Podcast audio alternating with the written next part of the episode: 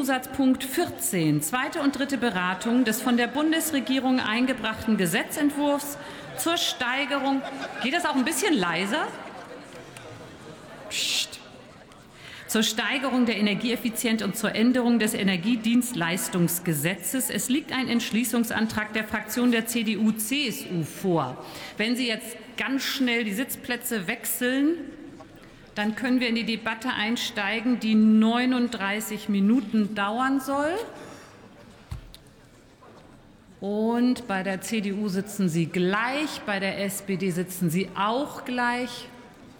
Alle anderen dürfen gern den Saal verlassen, um noch Abschiedsküsschen zu verteilen. So, dann beginnen wir die Debatte und das Wort erhält Dr. Ingrid Nestle für Bündnis 90 Die Grünen.